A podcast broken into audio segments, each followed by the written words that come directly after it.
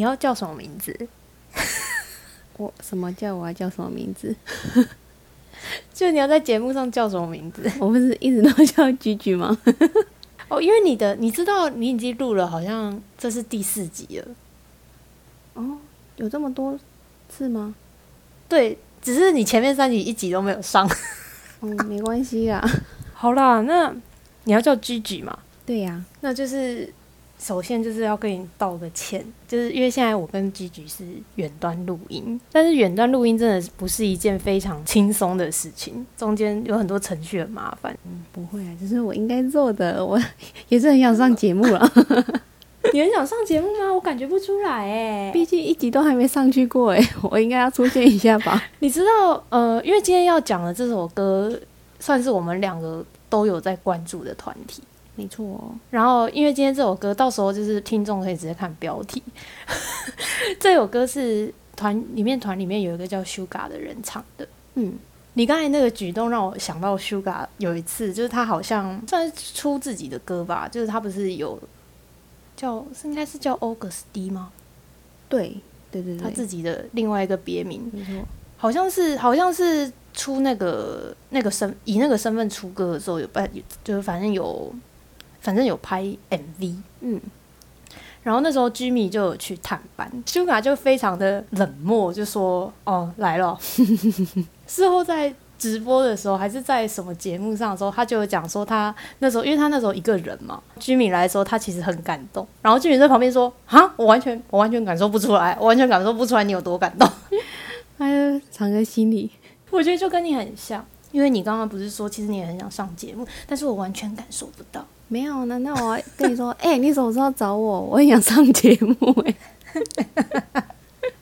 可以啊，这就是我们火象星座的特色，有话直说。我也我要学习一下，水象可能不走这路线。你是水象吧？对水象就不是这路，因为因为今天这个原唱也是水象嘛，嗯嗯嗯，所以我才觉得你跟他这个行为实在是有点像，好像真的有差哎、或者就比较傲娇一点吧。没错，有话都不说，等别人去猜啦。水象就是，嗯，好，我们等下后面再谈。哦，那我们首先在谈这首歌之前，我们应该要聊一下跟 BTS 的渊源吧。嗯，呃，我想知道你为什么认识他们。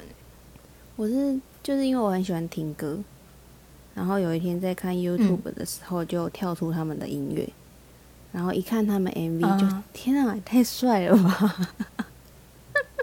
所以你是你是看到哪一首歌？我看到 Dope，哦，我好像记得你有跟我说过那一首歌是你的入坑曲。对，入坑曲。那你你喜欢？那那你是呃，你是有喜欢特别喜欢的团员，还是你就是都蛮喜欢的？嗯，有一个是特别喜欢他的长相，其他都蛮平均的。救国吗？没错，请问看到那个 MV 有一见钟情的感觉。那你是怎么认识他们的？什么契机吗？就因为你啊，就因为我，因为因为你我知道你喜欢他们，应该说我知道你特特别喜欢哪几个团体，嗯，然后他们是其中一团，没错，所以你特别喜欢的那几团，我都会稍微注意一下。因为我只要看到那种 YouTube 或者是 IG 上面有影片的话，我就会传给你。嗯，有有有，只要是那几团的，我那那几团的资就是那个影片资讯的话，我就会传给你。然后哦、呃因为毕竟 BTS 没有人不认识他们吧？嗯，除非完全不关注韩国，不然应该都知道吧？对，然后那时候因为 BTS 的粉丝也比较多，所以在 IG 上经营他们的站的人也比较多。嗯，自从我传了一个 BTS 的影片之后，我的推荐就全部都是 BTS 的影片。比我的还要多。对，然后我我就觉得，嗯，奇怪，其实我不是他们的，我不是他们的粉丝诶，为什么？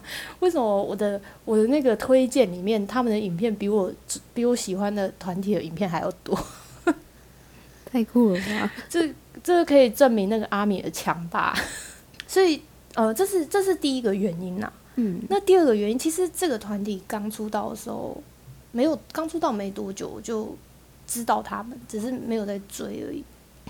因为他们刚出道好像一两年，他们有来那个台湾参加那个红白艺人大赏。嗯嗯嗯嗯嗯，对，然后那时候他们就介绍自己是防弹少年团，我就被这个名字冲击到了，对他们就有一个印象。可是我没有关注他们，我只是知道说哦，有一个团体叫防弹少年团，然后殊不知多年以后，他们成为这个世界的一等一的团体。真的呀，而且这防弹少年团有点难念，但这个名字超中二的。哇，注意说话，对不起，到时候被对不起。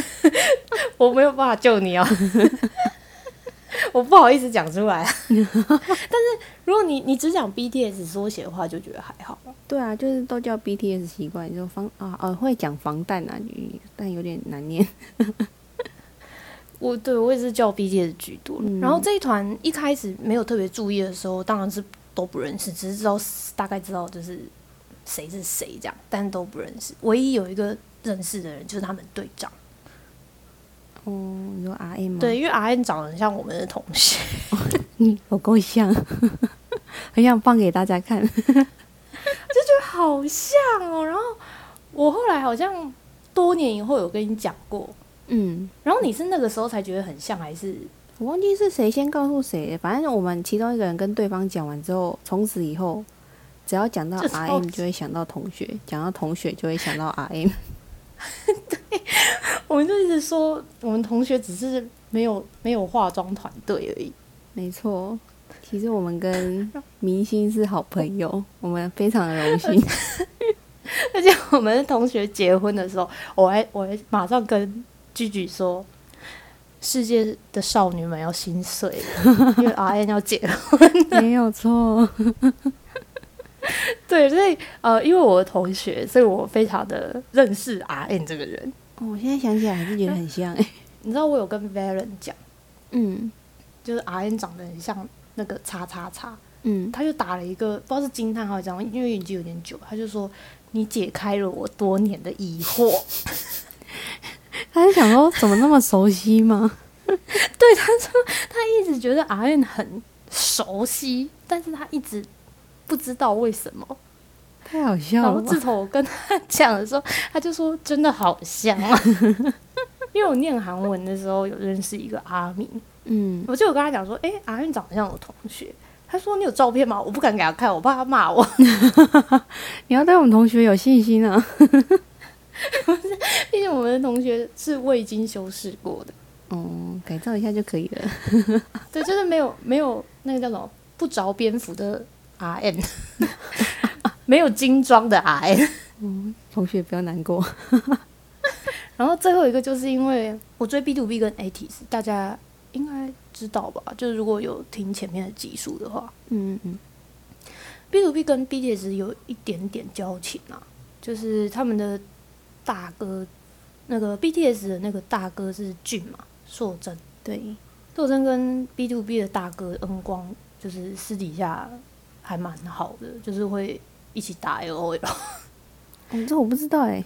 呃，对，当时俊就是有找 B 那个恩光一起组一个战队，就是他们找了很多人啊，还有找那个叫什么 VI 叉叉，我不知道他们怎么念，就是找好几个团体，嗯好像五个人吧，然后他们五个人就是哦，还有一个王南万的。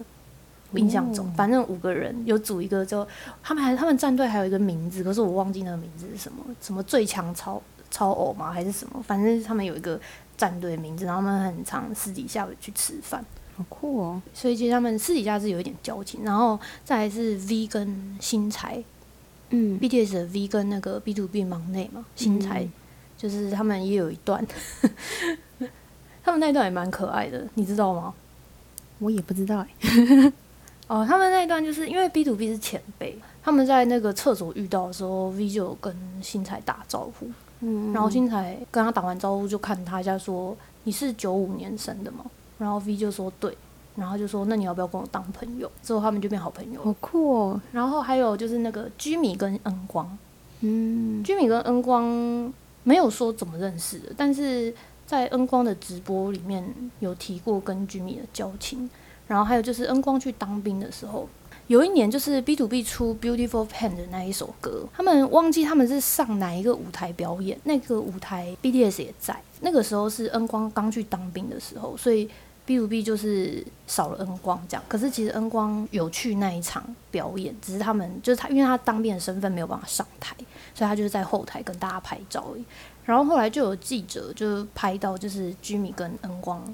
的照片，然后就是很可爱，就是居米就那个，因为恩光剃平头嘛，然后那时候是冬天很冷，然后居米就拿他的手去捂住那个恩光的耳朵，还有画面，就是其实居米跟恩光蛮蛮多蛮多就是花絮的影片跟照片啊，就还有他们当初一起参加那个偶运的时候，偶像运动会。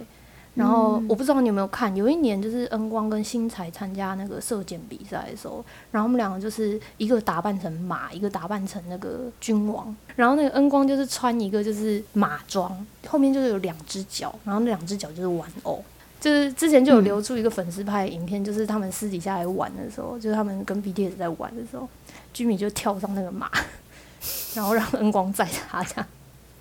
好可爱哦。对，就是我当初就是有看到这些影片，然后就觉得居民蛮可爱的，然后再加上恩光直播上有讲说他觉得居民很可爱，很酷哎，都都连来连去的。对他们其实私底下有一点点交情，所以本来因为我本来就关注 B to B 关注的比较凶一点嘛，嗯，所以就是多多少跟他们就是交情不错的团体就是。大概会知道啦，嗯，然后再来就是因为哦，近期喜欢的是 A T S 嘛，那其实我喜欢 A T S 的原因也跟 B to B 有关啦，只是这边就不多解释。然后最后一个原因就是 A T S 里面有一个成员叫有容，他以前是 Hype 的，Hype 就是 B T S 的公司，他以前是 Hype 的练习生，那他是 Jimmy 的，就是非常的热衷的狂粉，热衷到什么程度是？无法，我我觉得三言两语无法形容，但是他就是非常非常喜欢居民。是哦，我觉得就综合上述理由，我应该没有理由不知道 BTS 是谁了。嗯，跟跟你喜欢的团有关系呢。好了，那那我只是我只是因为这些原因知道他们，然后对他们就是哎觉得就是觉得蛮可爱这样子。那我真正开始听他们的歌。因为我以前大概只有听就经典那几首，就可能《Spring Day》应该是最经典，《春日》，其他可能就没有诶，就我很少听他们的歌。那我真正开始就是算是入坑他们的的契机是他们在某一年的妈妈的舞台上面表演爱豆的的那，就是表演爱豆的那一场。哦，然后我就觉得，哦，他们真的很累耶。对，因为应该众所皆知，Hype 的舞蹈本来就是比较激烈一点嘛。然后看他们真的是跳到满身大汗，而且因为他们呃《idol》这一首歌的在副歌的时候，我不知道那个那因为那也不是叫后空翻，但是他们就是有一个动作要翻的动作。我那时候看到那个动作的时候，因为他们是全体要一起一起翻那个动作，然后又很整齐，所以我那时候有有觉得哇，真的是厉害。其实我蛮喜欢《idol》这首歌，但是。其实第一次听的时候没有很入耳啦，是我觉得是要稍微知道他们写这首歌的意义是什么，才会比较能够产生共鸣。那我当然也是看了歌词之后才特别喜欢这首歌。那这首歌应该以后也会拿出来讲，那现在就不多讲。请问听众知道我们发生什么事吗？呃，因为到时候节目听起来会是连在一起的，但其实我们刚才中间大概休息了，应该有一个小时吧。嗯，真的很抱歉，环境问题啊，都录到我家人讲话的声音，不太好播出来。而且我刚刚原本已经躺在床上，想说，我先睡一下好了。幸好你没睡，感觉凌晨才会好。一直想赶我家人去睡觉，可以去睡觉了吗？然后我刚才正闭上眼的时候，就说我好了。哎，那你现在醒了吗？我醒了，我醒了，我醒了。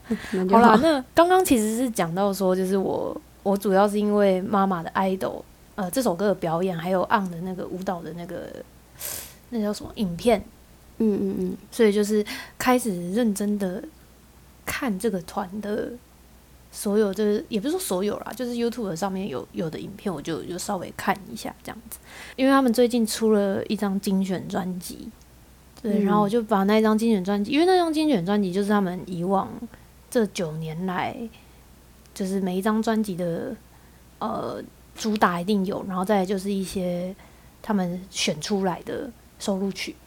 那我就是把那一张都载下来，然后对，最近就是有在听他们的歌，有比较认真听他们的歌啊。因 对之前比较挑几首听而已，然后最近就是从那个精选专辑里面又听了一些。蛮不错，然后今天要讲的这一首歌就是从精选专辑里面呃听到的他们的其中一张收录曲，收录曲对。那其实我不知道为什么呃，应该没有念错的话是 Trivia 转 C 手，嗯嗯，但是我不知道 Trivia 转是什么意思。可是呃，我发现他们歌曲命名的时候都会有类似的这种结构。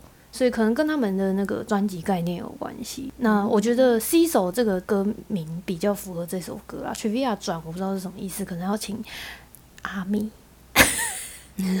出来帮忙解释一下。没错哦，简单来说，哦，《C 手》这一首歌是 Sugar 本人自己的独唱啊，他就是他自己个人的歌，没有其他团员。对，那听完这首歌就觉得。先讲一句总结啦，嗯，它就是一首水象星座的歌。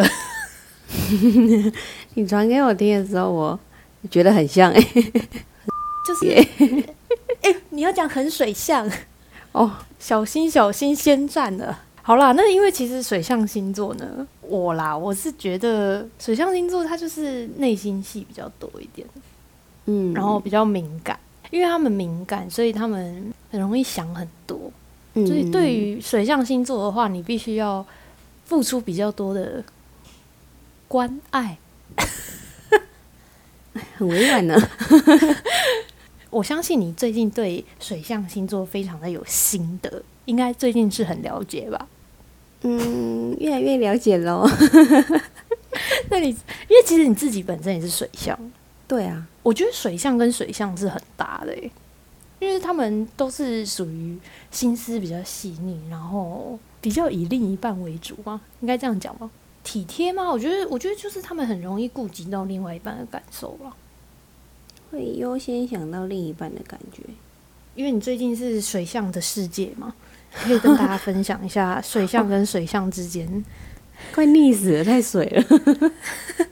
那你觉得水象有什么样的特色？特色吗？你觉得就我们两个而言，想法都蛮像的。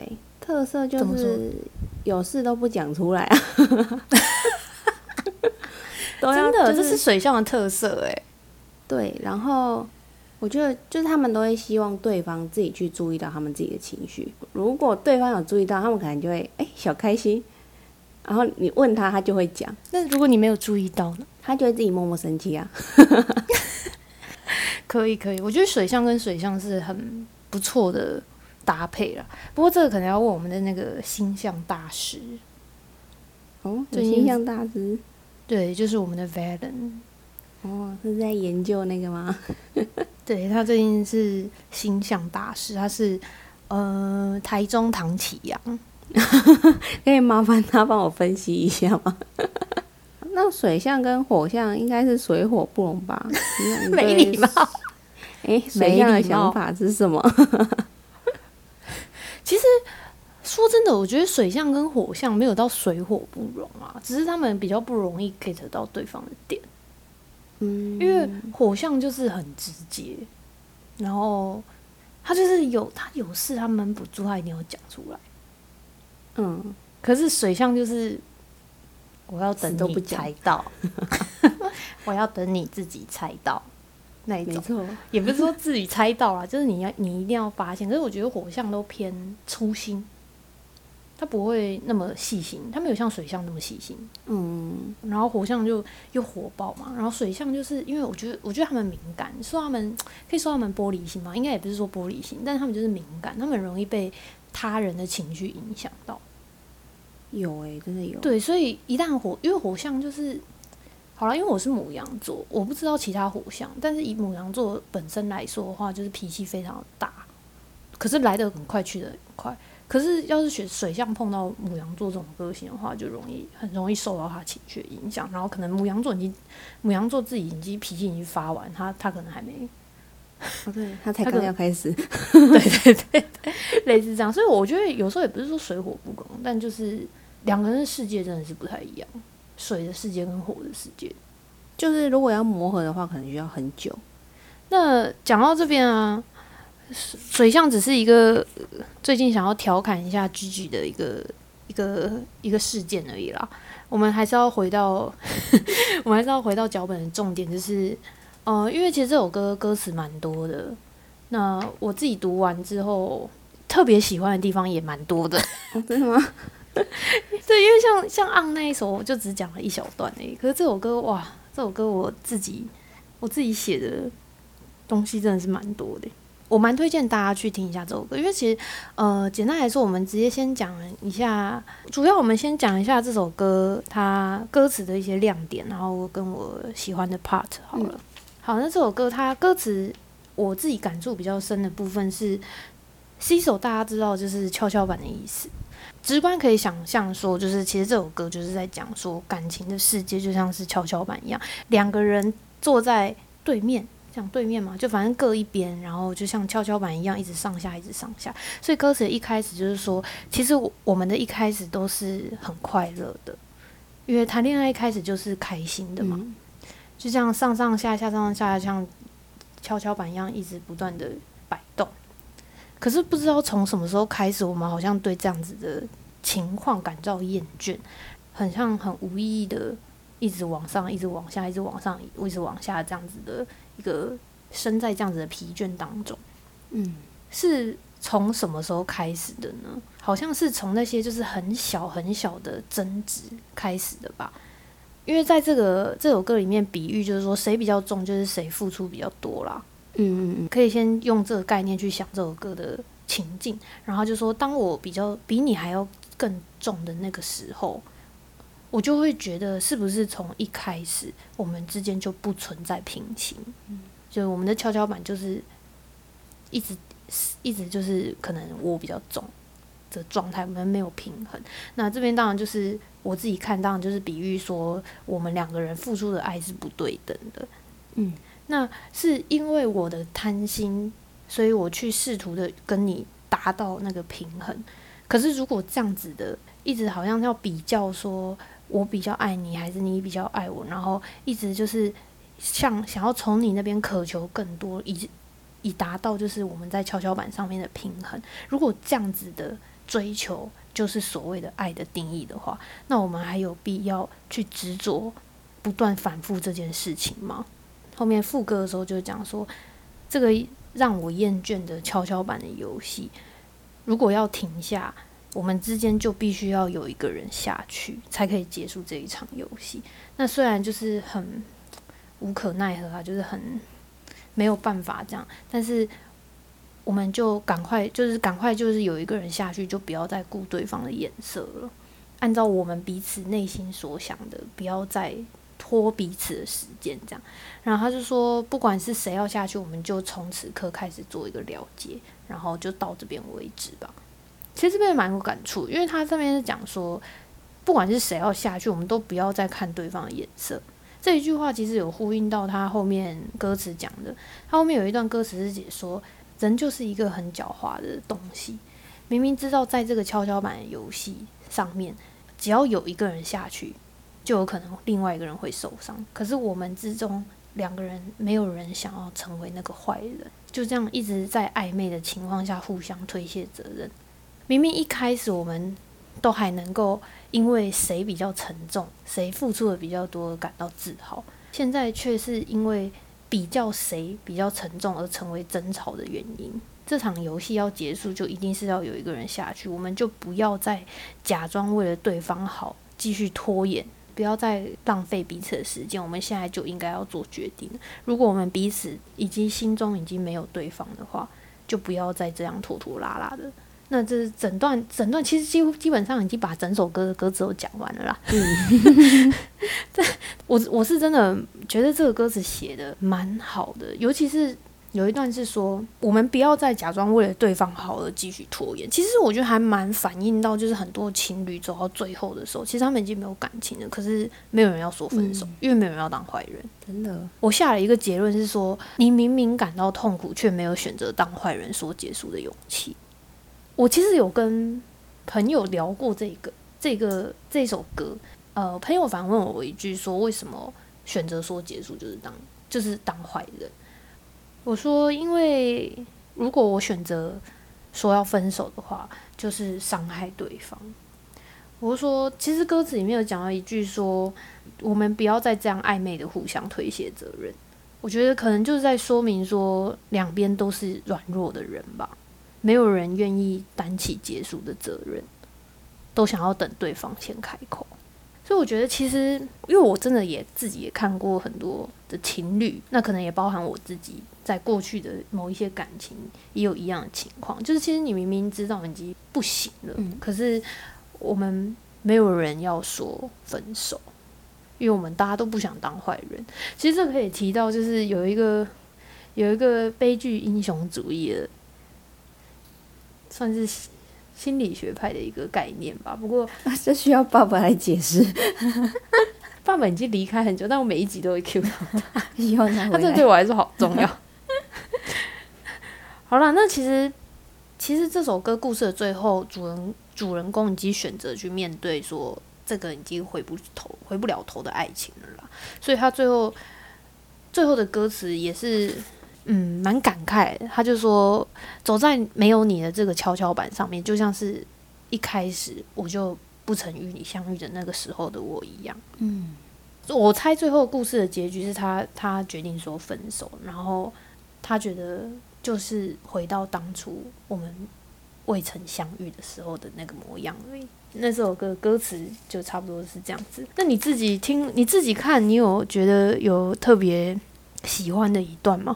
不好意思，因为我我虽然说我要分享喜欢一段，但是其实我把整首歌都分享完，我就感觉都很喜欢。我是因为你才第一次听这首歌诶，然后我就是知道要录这一集的时候，我一直听，我说哇天啊，越听越有感觉，然后就把它加歌单。我认真看了一下歌词之后，我觉得都蛮像的诶，但最喜欢的一句应该是一小段，就是谁该下去都别再顾及对方的颜色。就按照内心，不要再拖拖拉拉。就是不管是谁要下去，就此做个了结吧。就这段吧，就是真的不要。如果真的没有爱，不管谁要先说分手，因为都知道不可能再继续下去了。那，嗯，赶快结束，不要再浪浪费对方时间吧。这种感觉，就我觉得歌词都写的蛮好的，就是对于一些真的是很长很多情侣中，一定都有这个问题。Sugar 写这首歌的时候，应该刚刚分手。对啊，真是要在恋爱中，就是谈感情才有办法写出歌哎。我们之前都在讲，就是那些会写歌的 idol，一定私底下是情圣。对啊，一段感情就写一首歌。尤其是任炫植，每次都写情歌，就悲歌。可能 Sugar 还不一定，Sugar 还不一定都写情歌。对，偶尔 rap 一下这个。没事没事，我是我是很开放的粉丝，我没有我没有要限制他们的恋爱，不用限制啊，怎么限制也不会是我们的，真的，真的任炫子好好谈恋爱，但是不要搞一些有的没的绯闻，然后退出演艺圈就好了。我们还是想听他写歌，对，我们还是想听你写歌。好啦，那不知道听众听完这首歌的介绍，觉得怎么样？那如果喜欢的话，也可以跟 Gigi 一样去。加入你的歌单。那现在就是谈完谈完这首歌啊，应该要谈谈你觉得谈恋爱之后有没有什么跟自己想象不一样的地方，或者是说你们已经吵过架了吗？嗯，其实，嗯，刚在一起没多久，还没吵过架。我一直有跟他说，我们是不是吵不起来？因为实在太像了，本来就不是会去找人家吵架的人。嗯嗯，对，但目前我们的做法啦，就没有可能偶尔还是会有不知道对方在想什么，然后都会想说哈，他是不是这样想的？我觉得就是要问出来，然后如果对方也愿意讲，我觉得那就是最好的沟通。那那你有没有觉得，就是水象跟水象之间比较容易知道对方在想什么？我觉得会诶、因为就我自己个人而言，就是他一有情绪，我就会知道，嗯嗯，因为很我我自己是觉得很明显，但他说别人看不出来，我不确定到底是真的他太明显，还是我就是感受得到，但他可能干嘛演偶像剧哦？没有啦，心电感应吗？就是可能一些小动作或是表情吧，或是可能原本不要再演了我。没有，有可能你原本在讲话，他突然安静，你不会觉得他只是不讲话，你会觉得他就是怎么了，会感受到气氛不对吧？然后我们就会都会问对方，可能因为你也是这样子的人，对，我我我会说水象跟水象很，我觉得自己觉得很合，原因是因为他们都是差不多的人，所以很容易知道对方这样的时候，你就会发现哦，他不对劲，因为你本你自己也是这样子。对啊，可是像我，假如说，假如假如说我我好了，我生气就是就是一定要讲出来那一种，所以我我不会在我的世界里面没有不讲这件事情，嗯我就比较没有办法理解不讲的人。所以他们在生气的时，他们不讲的时候，我就会真的以为他们没有在生气。没有，他们真的在生气，好难哦、真的要找母羊座很单纯，纯呢、是这样吗？比较不拘小节啦，没人跟我说的啊、他说十二星座就是一个循环，双鱼座因为双鱼座的其后面是母羊座，嗯每一个星座都会去补足上一个星座的缺吧。就好比说双鱼座就是心思很细腻、很敏感，情绪比较敏感。那到母羊这边的时候，母羊就会变单纯。他说：“他说其实十二个星座都是一个循环，下次可以请他来讲。但他说可能要，可能要那个不知道几年之后，因为他不太喜欢上节目。哦，真的吗？嗯，对，他是友情赞助。哦，哎、那你你自己，因为你算是恋爱新手吗？可以这样讲吗？也不是也不算啊。其实其实居居，我跟居居感情蛮好的，但是就连他他他之前交我男朋友也是，我我也是不知道，我好像也是分手之后才知道。我没有告诉你吗？你应该有跟我提一下，但其实到底发生什么事情，我从头到尾都不知道。就其实我觉得，嗯，也有可能是我们当时没有到那么熟啦，所以我也不太清楚你的感情世界发生了什么事情。嗯，所以你到底算不算感情新手啊？我觉得一半一半诶。我把自己当新手，然后别人把你当老手，是不是？没有，反正我就叫他把我当新手。我自己啦，我自己也不敢说自己是感情老手还是怎样，但就是也是有一点点经验啊。一点点而已吗？那你自己有觉得谈恋爱难的地方吗？我觉得谈恋爱本身就是一件很难的事情啊，你不觉得吗？很难啊。没有没有没有，问那个热恋期的都都不准，啊，我热恋期吗？应该过了吧？还没才多久？拜托，自己认为已经我看我我，看我姐他们在一起十几年，我都还觉得他们热恋期还没过哎、你是去死去死团吧？没有啊，我真的觉得他们热恋期还没过。好了，我觉得讲回重点，我觉得谈恋爱最难的地方，我觉得首先是价值观跟未来计划不同的时候是最累的，因为价值观基本上是很难改变的。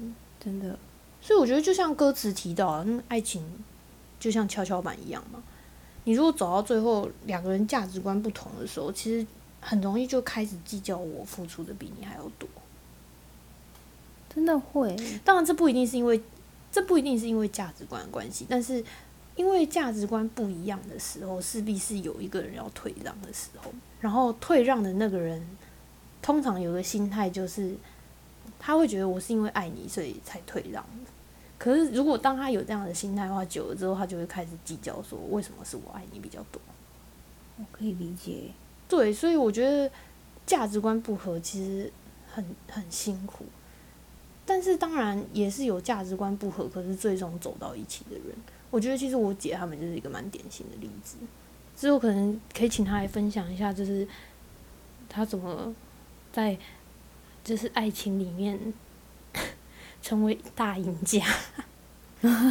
好想听哦！拜托你让他上节目。对，但是呃，我自己听他的分享，我觉得蛮重要的一点就是，你不要试着想要去改变对方，要试着去理解对方，就是要站在对方的角度吧。如果你一直试图改变他，双方都对，就是你要明，你要认知到一件事情，你是没有办法改变它，你能改变的就是你自己的想法。嗯。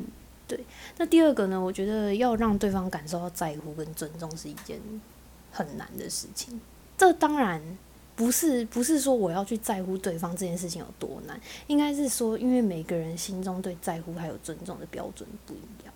有人需要你做到一百分才叫做在乎，你能做到就是八十分，对你来说要达到一百分很难，你可能要放弃你所有的生活。这其实也跟价值观有一点关系啦。但目前的这两个是我觉得，以我过去谈的这几场恋爱里面，我觉得比较难的。这个我觉得我有点心有小心有戚戚焉，是不是？那你怎么想？我不是要放闪，但我男朋友 就是 我没有啦，就是因为他是一个比较容易把爱说出口的人。嗯，但你一定不是，我不是，我真的不是。他就是他可能说，他很常会说，我好喜欢你。因为我不擅长表达这种情绪，应该是说，反正就是我不擅长表达任何情绪，所以我会觉得这种话很难说出口。他就会觉得是不是他喜欢我比较多，我到底有没有喜欢他？对，然后他可能有时候就有点小难过，可是就我看得出来，他我就是我知道他在想什么，我知道是因为这个。嗯，可是你没办法，现在有努力在改变，就可能。他五次我一次嘛，自己有办法改变了就尽量，嗯，就是如果我自己也不排斥啊，就算一种练习吧，嗯，就是慢慢的增加，那对方一定也感受得到。对啊，感情其实是这样，这就是在乎，对，就是你在你能力所及的地方去做改变，对，但不要失去自己，对，就是不要 不要为了讨好对方去做你不喜欢的事情，但是如果。这件事情，这件事情其实可能只是让你麻烦一点的话，我觉得，我觉得可能这就是爱吧，就是你愿意，就是你对于改变这件事情不会排斥。我觉得这件事，这个这个行为好像就是一一种爱的方式。对，这是以前别人跟我讲，就是，嗯，他说，当你很爱，当你真的是爱对方的时候，其实你不会排斥去做什么改变。对啊，就是很顺其自然的。对啊，然后刚才具体讲说他不是一个，就是会表达情绪的人。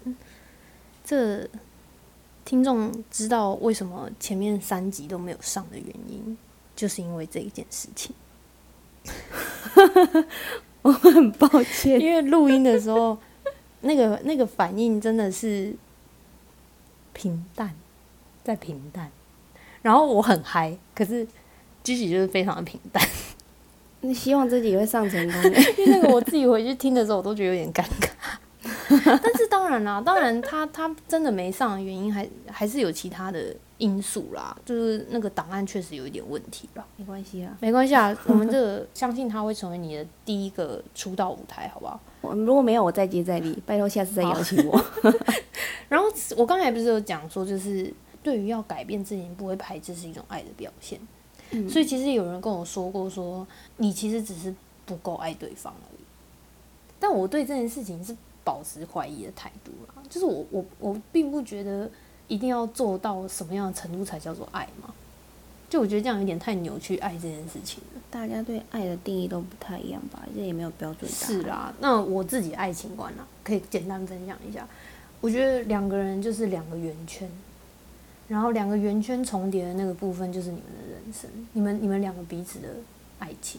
可是两个人都保有自己的生活圈跟自己的生活，自己要做事情、自己的目标、自己的事业。所以可能你们你们重叠到的那个东西是什么？是 maybe 是兴趣，是话题。所以我觉得两个人有相同的喜好是很重要的，真的很重要。对我自己理想的感情是这样啊。那当然也不是说没有喜好就不行，我觉得如果没有喜好的话，那就很看你有没有尊重对方。就好比说，我是举一个例子啊，好比说他在分享他喜欢的东西，假如说是 maybe 啊，我们像我们两个人讲的就是 K-pop 好了，因为我们两个都喜欢听嘛。可是其实不是所有人都喜欢听韩文歌，就不论今天是韩文歌还是什么歌，日文歌也可以啊。就是反正，或者是我今天喜欢的是一个很小众的，可能意大利文歌 之类的。就是我喜欢的东西，可能不见得是对方的喜好，但是他会不会认真听你说话？我觉得那个尊重有没有做到蛮重要的。我当然不会要求全世界的人都要跟我喜欢一样的东西啊。可是就连朋友之间都有这个问题。有的朋友我们聊起彼此喜欢的东西，像 Valen 喜欢 BL 嘛，嗯，我我也不是个喜欢 BL 的人啊。可是我我很我自己觉得我很认真听他在分享每一件。他喜欢的东西，那包含我一开始也没有没有喜欢 K-pop。我一开始没有喜欢 K-pop 的时候，我我们前面的集数很早以前的橘子，他那时候就喜欢 K-pop。我听我听他讲的时候，我我也是我自己也是觉得我我是很认真去听，因为我觉得我是很认真去对待每一个人他们喜欢的东西，对待他喜欢的东西这件事情。是不是认真的，就是对对方的尊重。但是你如果因为你看，像有的朋友，你给他听，你传那个歌给他听，他可能连打开都不会打开。嗯嗯嗯，有些对，然后然后你跟他聊的时候，他可能就是一直拒点你。对，我觉得有时候这不是没兴趣问题，这有时候就是他想要跟你分享他的喜悦，可是你愿不愿意接受？这个不止在爱情里面，我觉得在家人在。朋友里面其实都蛮重要，因为你朋友就是想要把他喜欢的东西分享给你，所以其实其实我还蛮感动，是我哥哥，因为我哥哥从小对于我喜欢的东西，他都他都很认真去听，然后很认真去理解，有时候甚至会去研究，就好比说我小时候很喜欢看动画，他会。他会因为我看的那部动画，曾经因为我看的那部动画，他花不知道两天还三天的时间把那个动画的漫画原著看完，然后就要跟我聊这个动画。然后我小时候，我小时候很爱写小说，然后有一次我印象很深刻，他到现在他还会拿这件事情出来说嘴。他半夜把我载去麦当劳，然后我们吃麦当劳。那时候我年纪很小，然后他就会看我的小说。因为我以前写手稿，然后看我小说，然后给我很多意见，然后还帮我取就是里面的一些人物或者是事物的事件的名字。他会跟我，他就会很认真跟你讲说，就跟我讲说，他会觉得为什么要取这个名字，因为我的故事剧情是怎样怎样怎样。可是其实以前我写小说的时候，根本就没有要看，除了网络上的人以外，就大家根本就没有兴趣要看你的东西，就觉得我干嘛看你这个，就很无聊。所以其实我小时候。我觉得我哥对我影响蛮大，然后包含现在我喜欢 K-pop，我回家的时候都 都会强迫他看好几个小时的 K-pop 的影片，太辛苦了，好几个小时。他之前看 B to B，然后后来上次上次是看 A T，他一直好像看了两三个小时。可是我感受得到他他很认真在看，就是他很他是真的很认真去理解这件事情，所以我觉得是他。对待我的方式，去影响了我去对待别人的方式，这影响很深诶，我觉得这超重要的就是一种给人的感觉问题啊。对，尤其是当你你的朋友如果喜欢的东西是小众的话，其实平常应该是没有人要听他讲。可是当他找到一个人听他讲的时候，我觉得那个那个那个喜悦是，你光隔着荧幕你都感受不到。因为通常是我是用赖跟朋友聊天，我自己是觉得啊，看朋友那么高兴的时候，其实我自己心里。也很高兴，我可能高兴的不是他分享什么好看的东西，给我是我觉得他打从心底，因为分享这件事情，然后你你去理解他，他打从心底的感到快乐的那种高兴，让我也很快乐。嗯嗯，哦，好感人哦！最后怎么会这么感人的结束？超感人的，最后好鸡汤哦！大家谈起。好啦，就是分享一个，就是分享一个我自己成长过程中的一些暖心的小故事吧。也希望就是大家面对别人喜欢的东西，不论你觉得他幼稚、他中二还是怎样，你可以不用跟着喜欢，但是去理解他。对啊，在讲自己兴趣的时候，就可能平常话不多的人，一讲到自己喜欢的东西，哇，源源不就是拒绝，就是可以 啊。对了，就是我了。应该讲的好像是别人一样。对，那希望大家就是可以对待别人，就是对待每一个世界的每个人都更有一点善意。超鸡汤。好了，那今天就差不多到这边，希望 Gigi 下次可以再来上节目，因为我的嘉宾越来越少了。嗯，希望有适合我的主题让我发挥。好，你的主题可能都是听歌系列。哦，OK 啦，我会认真研究每一首歌的。好，那今天差不多到这边，然后一样就是我们有办有办了一个新的 IG 账号，那那个 IG 账号主要是提供给大家就是一个管道，可以联络到我们。就是如果你有什么样，就是好比说你我跟爸爸的心理心理咨询教室，你有什么样的疑问，你有什么话想请教爸爸，都可以透过那个平台，或者是说你听完了我们的听歌系列，你自己有什么感想，或者是你是阿米，你想要纠正我们说错的地方，或者是你想要补充什么地方，都可以透过那个 IG 告诉我们。当然，你也可以透过 Podcast 的留言机制。那今天就差不多到这边了，我是 Jenny，我是 Gigi，因为我不习惯叫他 Gigi。我也不习惯这样叫我自己。好了，那我们今天就差不多到这边喽，我们就下次见，拜拜。拜拜。